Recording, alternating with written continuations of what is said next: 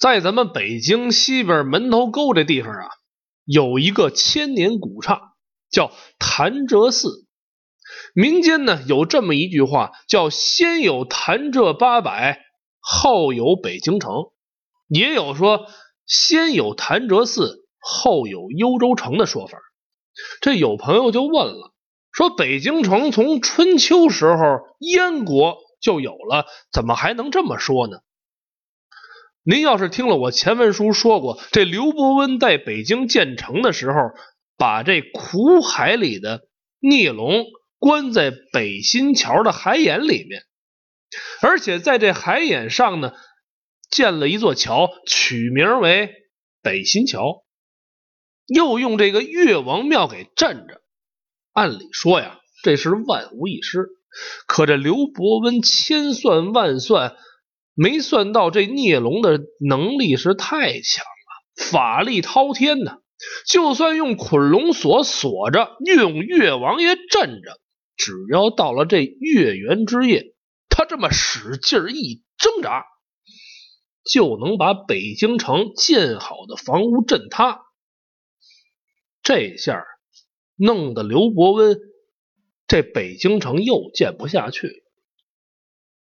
正在这刘伯温急得团团转的时候，公馆的差役禀报：“启禀军师大人，门外有一小道童，说是有要事求见。”哦，莫非是他？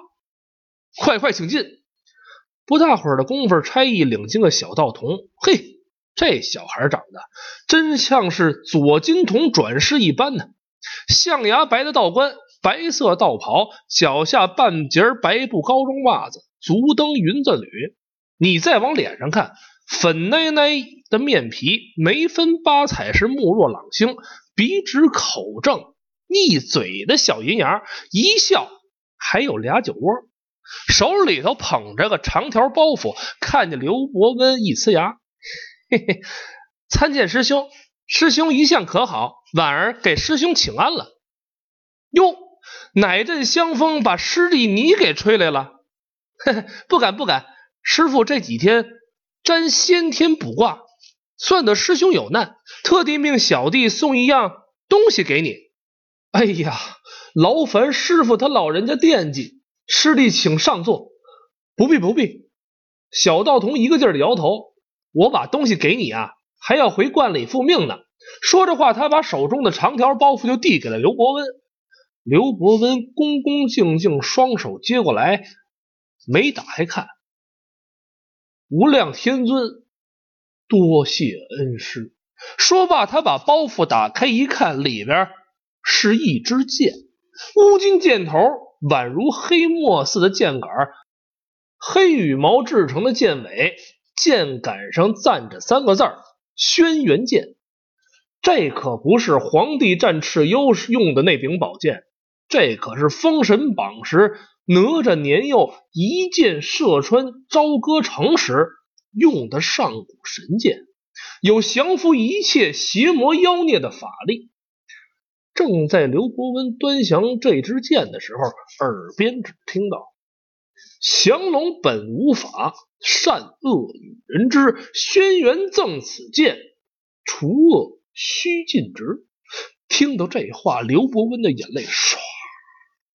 就下来了，扑通，双膝跪倒，向东方咚咚咚磕了三个头，以谢恩师。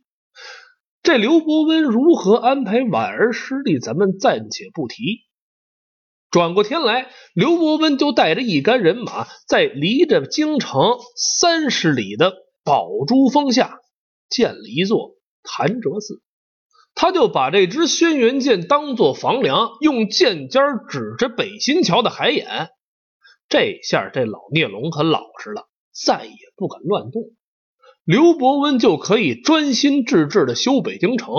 为了给这轩辕剑留出剑道，他下令将所有皇宫庭院的房梁修的都比潭柘寺矮上一寸。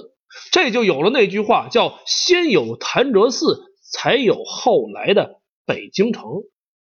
北京城是修完了，这老聂龙就问上刘伯温：“牛鼻子，你也是个凡人，总不能关俺一辈子吧？刘伯温一听，微微一笑，那是自然呢。他一指这桥，等这新桥变旧桥，我就放你出来。可他在桥前立了一桶石碑，上书三个大字：“北新桥。”哎呦，这老聂龙一看，鼻子都气歪了。好你个牛鼻子老道啊！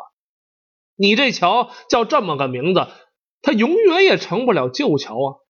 嘿嘿嘿，你总有一天啊，得见阎王。等那个时候，我出不来，可我有的是虾兵蟹将，我要用这火烧了那潭柘寺，用这水呀淹了你的北京城。